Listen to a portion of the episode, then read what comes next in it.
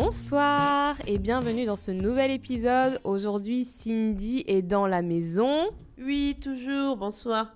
Et on a un invité très spécial, Randy est dans la maison. Ouais, ouais, ouais. le premier de la classe. Le premier Chair de- de poule. Ok. Comment ça va, Cindy? Ça va super, Marie, et toi Ça va très très bien. Je suis ravie de te retrouver. Comment ça va, Randy? Il est là, chair de poule, le premier de la classe, de sa génération. Excellent. Aujourd'hui, on va parler des rêves et je suis avec Cindy et Randy parce que pour moi, vous êtes des personnes qui sont en plein dans l'accomplissement de vos rêves respectifs et euh, je suis hyper admirative pour ça. Et je me demandais bah, comment tout ça, ça a commencé, comment vous faites pour, euh, étape par étape, réaliser ce que vous êtes en train de faire aujourd'hui? Euh, Alors en fait, euh, moi, euh, j'ai toujours aimé le côté... Enfin, j'ai toujours aimé le théâtre, on va dire, les trucs comme ça. Enfin, le théâtre, non. Je vais pas m'inventer une passion là. Mais je veux dire, j'ai toujours aimé en tout cas l'humour. Ça, c'est sûr, j'ai toujours aimé l'humour. Mais à aucun moment, je me suis dit que c'est quelque chose. Il y avait quelque chose à faire là-dessus. Je me disais juste, bon, faut être humoriste. Et moi, je me vois pas du tout être humoriste. ou Enfin, voilà. Et euh, je savais que j'avais, euh, j'aimais beaucoup le cinéma, au point où euh, quand j'ai, enfin quand j'étais au lycée, un de, après mon bac, moi j'ai, été faire du droit anglo-américain parce que je voulais être juriste de la propriété intellectuelle, donc et je voulais faire ça pour le cinéma parce que j'avais une amie qui faisait ça et ça avait l'air hyper intéressant et je me suis dit oh purée ça m'aiderait, ça me permettrait de toucher un petit peu, de me rapprocher un petit peu de ce truc de cinéma, mais à aucun moment je me disais qu'il y avait une possibilité pour moi de qu'il y ait plus quoi. Et même là je dis ça, on dirait que j'y suis déjà, mais pas du tout. Mais c'est plus, euh, je savais même pas que c'était une possibilité. Et euh, après, bah, il y a eu tout ce qui s'est passé avec les vidéos. Et en fait, euh, pour moi, ça a été euh, un éveil de, de, de moi-même en fait. Et, euh, et je me suis dit, mais en fait, euh, j'aime vraiment ça. Euh, Est-ce qu'il n'y a pas un truc sérieux à faire euh, là-dedans Euh, Est-ce qu'il n'y a pas au moins Plus sérieux que des vidéos Ouais, ouais, ouais, je voulais voir s'il n'y avait pas une euh, formation à suivre parce que un moment, dans toute cette histoire de Vine, j'avais eu l'op- l'opportunité d'aller sur un tournage euh, euh, pour une prod et tout. Et en fait, euh, j'avais juste un petit rôle à jouer. Mais je me souviens qu'à la fin de la journée, enfin, à la fin de. Quand j'ai fini mon petit rôle, on m'a dit, bon, bah, tu peux partir et tout, il n'y a pas de problème. Et euh, j'avais dit, bah, est-ce que ça vous dérange pas que je reste parce que j'aimerais juste regarder comment ça se passe? Et on m'a dit, ah non, il n'y a pas de problème, tu peux rester et tout. Et euh, je suis restée, mais jusqu'à la fin de la journée, jusqu'à ce qu'ils fassent le, le pack down, qui range tout et tout. Et je me suis dit, mais, mais en fait, c'est là que je veux être. Là, ça, j'aime j'aime trop cet univers, j'aime trop ça. Et euh, c'est là que je veux être. Et c'est là que j'ai commencé à chercher une formation pour, euh, bah, pour me professionnaliser là-dessus. Et à la base, ce qui est marrant d'ailleurs, c'est qu'à la base, je cherchais une formation. parce que je voulais apprendre tous les métiers pour tout faire toute seule. hein. Moi, je me voyais pas travailler en équipe.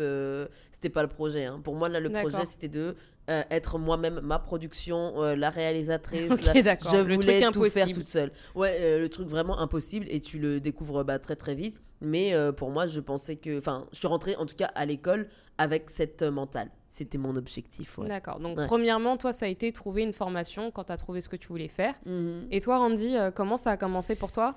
Bah moi, tout a commencé par un gars qui s'appelle Dominique Barna, alias le mentor. De Barna, dédicace à toi. Bah en fait, de base, lui, c'était quelqu'un euh, qui m'avait pris sur, sur son aile. En fait, c'était quelqu'un, c'était un passionné de vintage.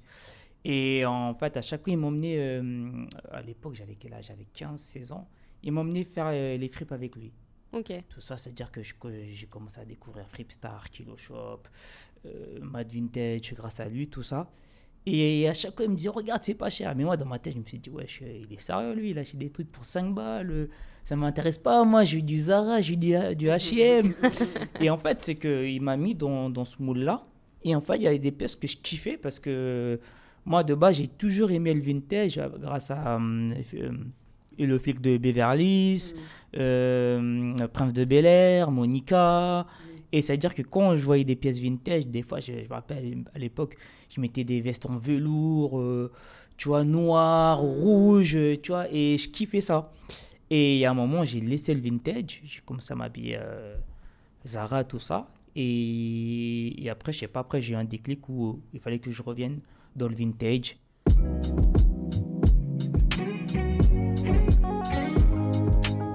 Quand je quand je faisais du stand-up, y a un moment, je me suis dit, vas-y, tu sais quoi, vas-y, Randy, il faut que tu te trouves euh, voilà, un style. Faut que tu puisses te démarquer. Ouais, t'es démarqué des Mm. gens, identité, tout ça. Et euh, C'est-à-dire qu'au début, j'ai commencé avec les guérissoles, j'achetais des manteaux, tout ça.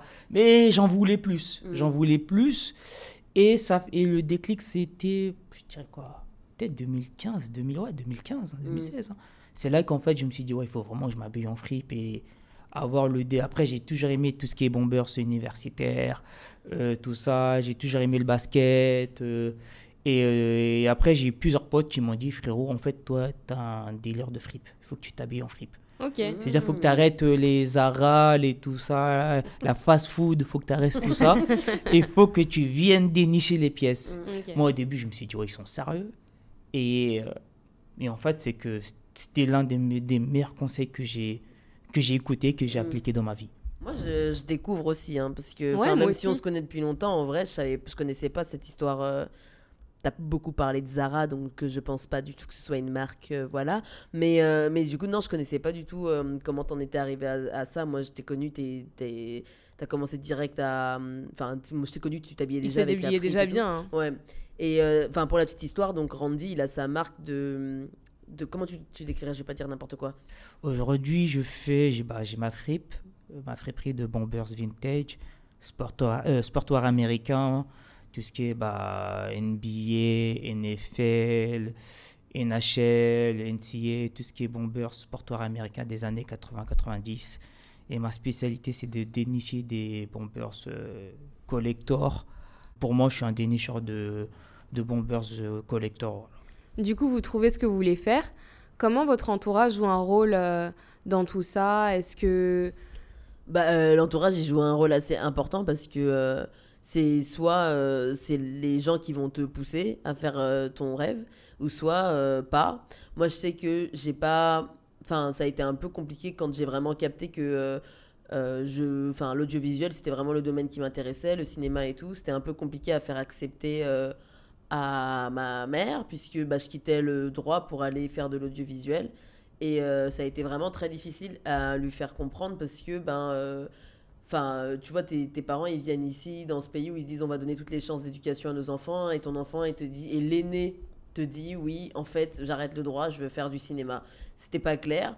Euh, et c'était j'arrivais pas pas. stable, je Ouais, il y a vraiment la, la crainte pour eux qu'on ait la stabilité financière et tout. Et là, dans ce que je disais, en plus, euh, j'avais pas un métier en tête. Enfin, à aucun moment, je lui ai dit, non, mais je veux vraiment réaliser. Euh, Je lui ai juste dit, moi, j'aime trop ce domaine, je vais apprendre et tout. Donc, euh, euh, Donc un- c'est flou. ouais, c'est flou. Et surtout, ça arrivait à un âge où, euh, normalement, euh, on commence un peu à construire sa vie et tout. Donc euh, là, j'étais retournée à l'école. J'étais pas âgée ou quoi, mais c'était plus. C'est pas le moment là. Là, en fait, c'était le moment où tu dû avoir un master ou un euh, bac plus, je sais pas quoi, et c'était pas le cas.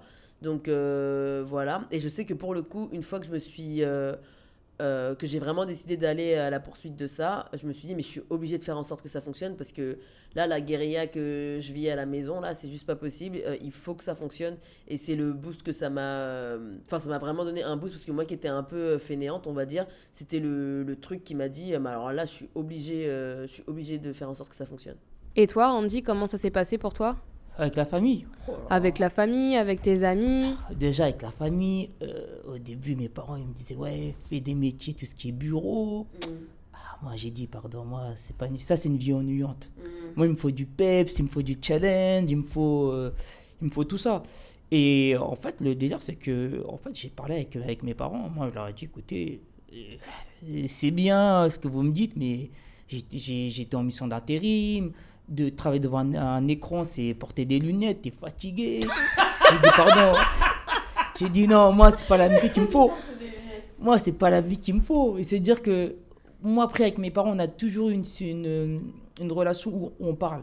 Mais franchement je dis arrêtez, moi je... De toute façon avec mes parents ils savent que je- pour eux je suis un mec à part. C'est-à-dire que moi t'as beau me parler, moi en fait tant que j'écoute ce que mon cœur me dit. Mais en fait, c'est trop marrant parce que tu dis qu'avec tes parents, vous, enfin, c'était assez ouvert et que vous parliez. Mais tu sais que moi, avec ma mère, on se parlait de ouf, quoi. On avait non seulement une relation ouverte, et au-delà de ça, elle avait repris ses études euh, à 39 ans, etc. Donc je me disais, oh, s'il y a quelqu'un qui peut m'encourager dans ça, euh, ça va être elle, quoi. À aucun moment, je me disais que ça allait être un peu l'obstacle entre guillemets, et euh, qu'on on s'y méprenne pas. hein. Ma mère, euh, je l'aime de ouf, et aujourd'hui, il n'y a pas de problème avec euh, ce que je fais. Mais je veux dire, c'est vrai que ça a été un peu difficile à accepter. Après, c'est normal. euh, maman, elle avait euh, des projets pour toi, t'es son aîné. Euh, ça faisait trois ans que tu étais dans le droit. Euh, donc, même pour moi, je t'avoue que ça sortait un peu de nulle part parce que. Ah ouais? Ouais, parce que certes, tu as toujours eu l'humour, mais déjà, je savais pas ce qui se passait sur les réseaux sociaux. Je connaissais non. pas forcément Mm. ton succès sur Vine. Et à aucun moment, je me suis dit, bon, bah, elle va vraiment se lancer. C'est bizarre ce que je vais dire, mais pour moi, t'aimais trop maman pour faire euh, ce choix-là. Oh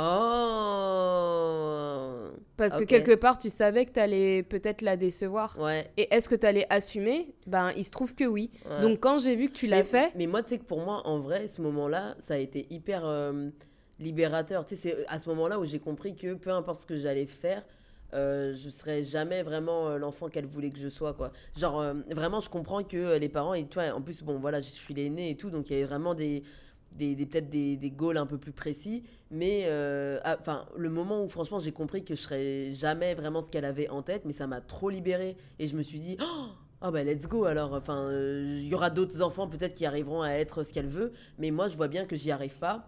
Et euh, et j'avoue que pendant longtemps je pensais que ben oui j'étais un peu un échec ambulant tu vois donc euh, je me suis dit bon vas-y autant y aller à fond dans ce truc et, euh, et faire en sorte que ça fonctionne au moins pour moi au moins pour moi je me dois ça à moi-même et voilà quoi bah, c'est marrant parce que moi, par la suite, euh, j'ai trouvé ça hyper courageux de ta part, mais d'un côté, je me suis dit, bon, bah, du coup, moi, il faut absolument que. ouais ouais ouais la pression est retombée sur toi ouais Mm, mm, Donc, euh, ouais, c'est drôle. mm. ouais Ok, là j'y vois un peu plus clair. Euh, donc votre entourage finit par vous soutenir, vous savez ce que vous voulez faire, mais comment vous faites pour vous y mettre vraiment? Bah, au début, bah, tu es une équipe. Moi, au début, j'ai commencé comment? J'avais un gars qui était spécialiste dans les TD américains, dans ce que je faisais. Et à chaque fois, quand j'achetais un bomber, j'allais le voir. Je lui disais, oui, à ton avis, ça, ça peut coûter combien? Et euh, pendant peut-être un an, deux ans, je suis parti voir le gars. À chaque fois, le gars, c'était mon pote. Et du coup, euh, on avait cette conversation. À chaque fois qu'on se voyait, on parlait de, de bombers. Et de là, en fait, quand il commençait en fait, à m'instruire, j'ai commencé à dire, ah ouais, en fait, c'est technique où je suis, en fait. Mm. Et de là, en fait, j'ai commencé à vraiment à étudier le marché des bombers, en fait. Pendant le premier confinement, c'est-à-dire qu'il y a des moments, euh, allez, je commençais de 22h jusqu'à peut-être à 7h du matin. Mhm. Je- J'allais sur Internet, j'allais sur Facebook, sur euh, YouTube, je regardais euh, les marques, euh, l'époque d'avant. En fait, c'est tout un, c'est un processus. Mm. C'est Mm. comme si, en fait, aller à l'école. Comment tu l'as trouvé ce gars et qu'est-ce qui t'a donné le. Est-ce que tu t'es donné une discipline quand que tu t'es dit vas-y c'est ça mon rêve et j'y vais Ou est-ce que t'as vraiment été et tu t'es dit vas-y on y va et on voit ce qui se passe et puis ben si euh, je tombe sur quelqu'un. Enfin comment, comment tu fais Qu'est-ce qui s'est passé? Franchement, je veux dire et tout, au début, j'achetais tout et n'importe quoi. Et, et en fait, c'est qu'il y a un moment, en fait, quand tu te lances même dans ton business ou même dans n'importe quel truc, tu vas faire des erreurs. Ouais. Il faut que tu apprennes de tes erreurs. Mm. Et, et en fait, c'est qu'il y a un moment, bah, à force de faire les frites, bah, je suis des potes avec d'autres potes, avec des potes, des potes à moi, et on se parle en fait. C'est un processus, tu apprends toujours.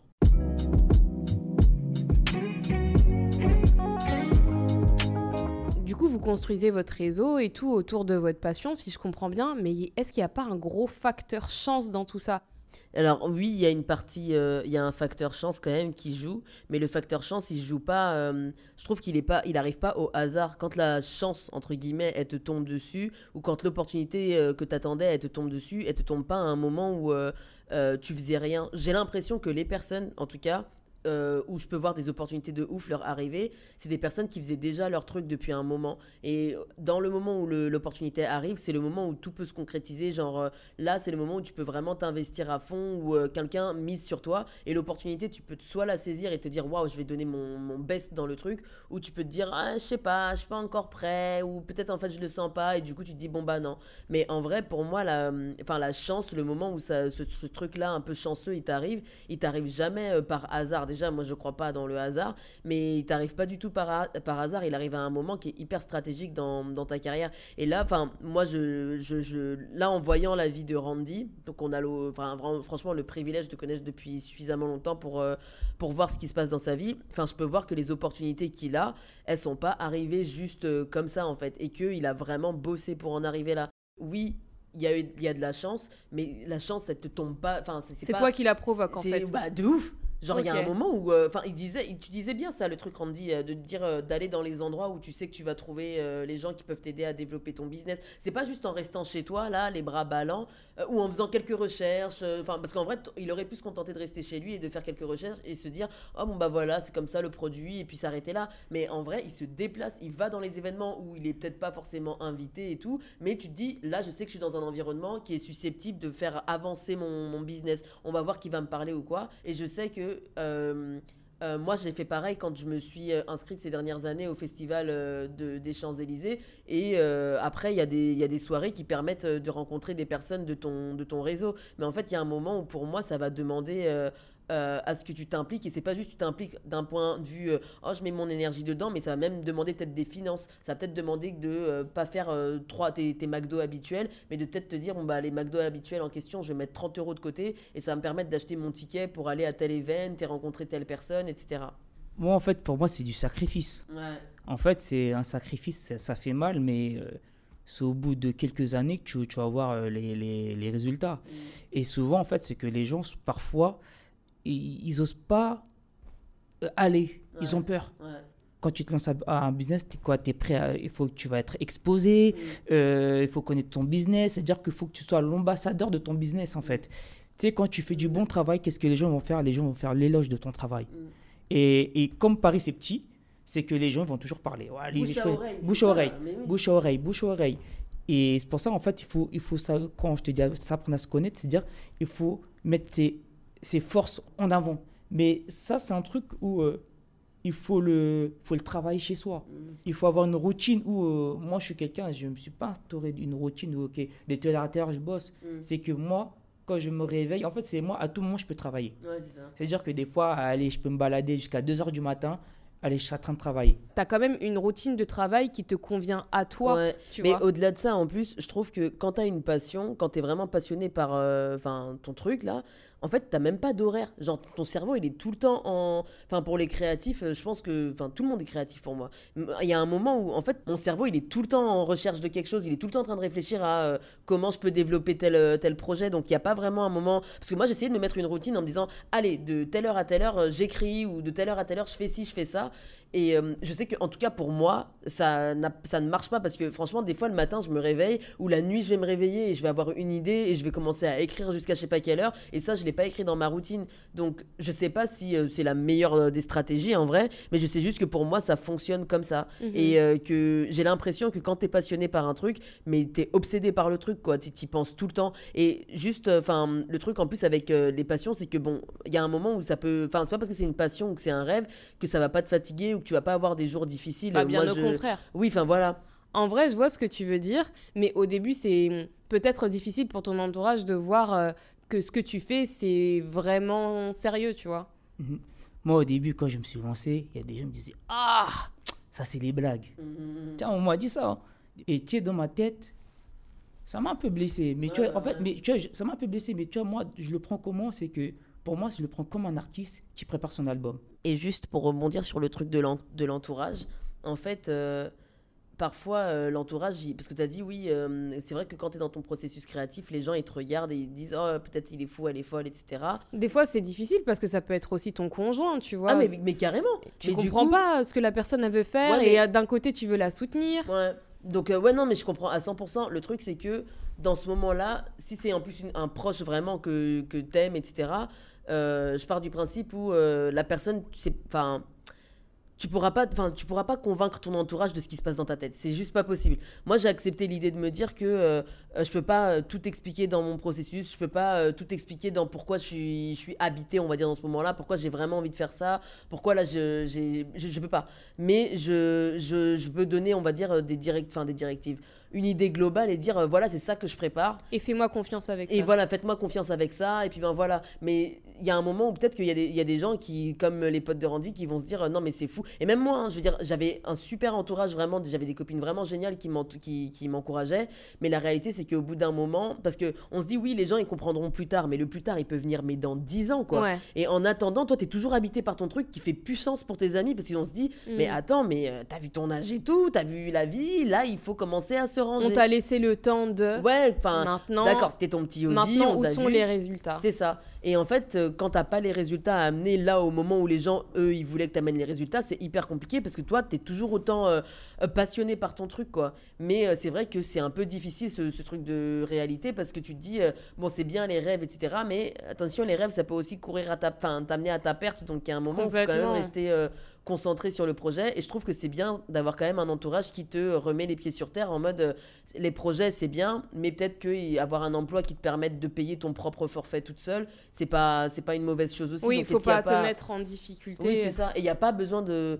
Enfin, quand c'est ton entourage qui te le dit, je pense qu'il n'y a pas à prendre les choses mal. Je veux dire, si là, par exemple, si on parle d'une histoire d'un conjoint avec euh, sa femme qui. euh, Enfin, le gars, il est là, il a une, il a une passion de ouf et tout, bah c'est bien. Mais en vrai, euh, là, par exemple, on s'est mariés, on avait. Pas, enfin, je savais pas que tu allais changer entre temps. Mais, enfin, en tout cas, que tu allais avoir une autre passion. Mais qu'est-ce qu'on peut faire pour continuer de subvenir à nos besoins? Est-ce qu'il n'y a pas quelque chose à faire? Et. Là, moi, je sais que concrètement, pour moi, il y a eu un moment où, euh, oui, euh, on m'a dit de trouver du travail. Et j'avoue que pour moi, ça a été hyper difficile parce que j'avais Mhm. l'impression qu'on croyait pas en moi. Et j'avais l'impression que. euh, Tu en devais vrai, choisir l'un ou l'autre. Ouais, je devais choisir l'un ou l'autre. Et que choisir l'un, c'était renoncer à l'autre. Et pour moi, c'était juste pas possible. Parce que je, me Je m'en rappelle. Je m'en vous rappelle que parce chercher que, un travail là? en fait, euh, Non, juste. euh. J'avais les cheveux roses et tout, je pouvais pas entrer dans les codes de la ville. En fait, je m'en rappelle parce que euh, tu n'as jamais voulu accepter de CDI. J'ai refusé le CDI jusqu'à bah, 30 ans. Voilà. J'ai finalement accepté la demande. Oui, et je crois que ça t'a encore plus peiné quand tu as vu que tu bah, gagnais en responsabilité, que tu commençais un petit peu à monter dans la boîte. Mm. Euh, parce qu'en fait, c'est une saison où ça t'a demandé de peut-être mettre tes rêves de côté Ah, pour te oui, concentrer, parles en du fait. travail que j'ai là. actuellement. ouais. Ouais, ouais. c'est vrai que. Le bah, travail aux millions de dollars. Non, mais n'importe quoi. non, non, mais c'est vrai que c'était super, certes. Mais à côté, j'étais, euh, c'était hyper difficile pour moi à process parce que j'avais l'impression que euh, là, pour la première fois, je devais m'investir dans mon travail, mon, vrai travail. Et que euh, mes passions, mes rêves, fallait peut-être les mettre de côté pour l'instant. Sauf que moi, j'avais l'impression que je m'étais fait avoir, mais toute seule. Parce que je me suis dit, mais j'ai pas signé pour ça. Pour moi, le. Enfin le travail, il devait juste m'aider à payer euh, mes factures et me laisser vivre de mes passions. Et pour autant, mon travail est devenu, est devenu une passion quelque part parce que j'aime trop ce que je fais et j'aime trop essayer de trouver des manières de développer ce truc-là. Enfin, vraiment, je suis vraiment passionnée par ce que je fais. Et, euh, et je trouve que bah, c'est beau, mais ça n'empêche que les autres passions, elles sont pas parties. Mais aujourd'hui, toutes les passions peuvent se regrouper. C'est-à-dire tout ce que j'ai pu apprendre dans mon travail ou là, euh, enfin, tous les trucs que j'ai pu gagner, enfin, j'ai pu gagner en responsabilité et apprendre plein de trucs, et ben, je trouve que ça va hyper bien avec ce que j'ai envie de faire vraiment. Et peut-être que c'était les skills que j'avais besoin d'apprendre pour faire en sorte que mon rêve devienne une réalité, tu vois.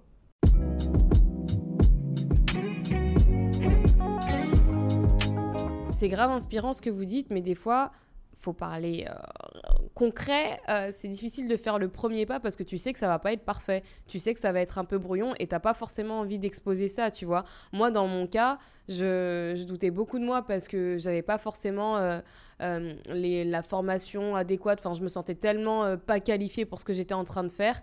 J'ai fait le premier pas au final, mais c'est parce que j'avais réalisé que si j'attends d'avoir confiance en moi pour faire ça, je vais jamais le faire en fait. Mais tu sais, dans la vie, on n'est jamais prêt. Dans la vie, on n'est jamais prêt. Donc en fait, il faut juste constamment se lancer Il quoi. faut constamment sensé parce que si tu écoutes, si aujourd'hui je m'écoute, si je m'écoute aujourd'hui, mais jamais de la vie je me lance dans le projet. Ouais. Bah, c'est ouf parce que à Si côté de ça, tu venais de dire que tu étais tellement convaincu, tu sais Oui, que tu prépares oui. quelque Parce chose. qu'en fait, c'est que tu vois, en fait, c'est que je suis convaincu de mon truc. Mais en fait, ça demande, ça, en fait, ça me demande tellement d'efforts, de, de sacrifices. Et en Mm. fait, c'est que tu te dis, ouais, quand je serai prêt, mais tu seras jamais prête. Mm. Ça va faire comme nos parents. Ah, à l'époque, j'étais un grand footballeur. Ah. En fait, tu vis dans les regrets. Et moi, en Mm. fait, arrivé à un point où j'ai pas envie de vivre dans les regrets. C'est-à-dire Mm. que si ça marche pas, c'est pas grave, j'aurais Ah. essayé et basta, vas-y. Tu vois, pour, pour accomplir ses rêves, il n'y a pas, y a pas, y a pas d'âge. Il y a pas de limite. Il n'y a pas de limite. En Mm. fait, c'est que en fait, c'est- c'est toi-même qui t'imposes les limites. Mm. Et moi, je suis arrivé à un point où j'ai plus de limites. C'est-à-dire Mm. que si même à 60 ans, je dois aller sur les bancs de l'école, j'irai. Je t'avoue que j'en suis pas là. Moi, des fois, euh, je Mm. me dis bon, euh, j'essaie ça pendant un temps et si j'estime que ma deadline euh, elle est passée, euh, je me dis bon bah faut faire autre chose. Euh, je vois pas les résultats concrets. Et je crois qu'aussi, euh, quand t'as pas de résultats, bah, tu perds aussi euh, peut-être euh, de l'intérêt. Parce que je dis pas que tu voulais faire de base le truc pour les gens, mais tu sais, quand tu es là dans un truc, tu as quand même des objectifs, et quand tu les vois pas arriver, bah, c'est hyper décourageant. Tu Mm. finis par te dire, bon, bah. En fait, quand t'as- quand t'échoues, t'apprends. Comme ma mère à l'époque, elle me disait, elle me disait, la vie, la vie c'est simple. Et c'est nous, en fait, des fois, on, on s'est mis des barrières, dire, avant je faisais du stand-up. J'ai reconnu que c'était pas fait pour moi. Hmm. J'ai reconnu, et souvent, et j'ai des potes à moi, vas-y, remonte sur scène. Je dis, ah les gars, pardon, me prendre des bides, là, je je, je suis majeur, je vais réfléchir à ma vie dans le métro, comme si j'ai bu de la bière. Non, j'ai non, j'ai passé l'âge, arrêté. Mais tu vois, j'ai compris que stand-up, c'est pas fait pour moi, et, et, et n'empêche, bah. je Et t'as pas le regret de pas avoir j'ai- pas le regret. Ok. J'ai- J'ai pas le regret du tout parce que pour moi, ça a servi à ce que je deviens le rendu d'aujourd'hui. Et en fait, c'est que chaque chose que tu fais, ça en fait, ça va, ça va te donner une meilleure version de toi-même. Et en fait, et si tu es là, tu te dis, ah, j'ai fait ça là-bas, j'ai pas réussi, t'arrêtes de regret. Et même, genre, pour rebondir sur ça, c'est. euh, En fait, parfois, on essaie trop de passer dans la vie euh, sans, euh, sans échouer. C'est ça- c'est impossible. En fait, j'ai l'impression que les gens, ils attendent une, un espèce de truc miracle de euh, comment réussir ses rêves euh, en cinq étapes, mais sans jamais échouer devant les gens, sans jamais faire d'erreur. C'est impossible. Toutes les personnes, quand on commence à regarder toutes les personnes qui ont, euh, qui ont réussi, toutes les personnes que vous pouvez admirer, je peux vous assurer qu'il y a un moment dans leur biographie, vous allez voir qu'il y a, y eu un, un- un faux pas quelque part, il y a eu quelque chose qui a échoué. Et en vrai, si les gens, enfin, si par exemple tu veux entreprendre quelque chose, mais que t'es pas prêt à accepter que euh, ça va y avoir des ratés, va y avoir des erreurs, va y avoir des trucs et tout, ben c'est même pas la peine de te lancer. Tu peux pas vivre ta vie en étant audacieux et en te disant, euh, en étant audacieux sans faire d'erreur, c'est juste pas possible. Il y a, y a- y a un moment où euh, tu vas te prendre un mur, il y a un moment où tu vas, euh, ça, ça va faire mal. Et euh, c'est le truc de la vie. Et comme disait Randy, en vrai, tu, enfin même quand t'échoues, t'apprends au final. C'est même pas Randy qui l'a dit, c'est pas Nelson Mandela qui a dit je, je Si. win, uh, I always win. Si, et ça veut dire que tu as écouté le précédent podcast. Peut-être. Mais en vrai, euh, les gens, ils essaient trop d'avoir un truc euh, à la TikTok, entre guillemets, où euh, en, 5, en 10 secondes, t'as ton truc, t'as un début, t'as, une, t'as un milieu, t'as une fin, et t'as pas d'erreur, et tout est bien monté, tout est bien ficelé. Ce n'est impossible. C'est impossible.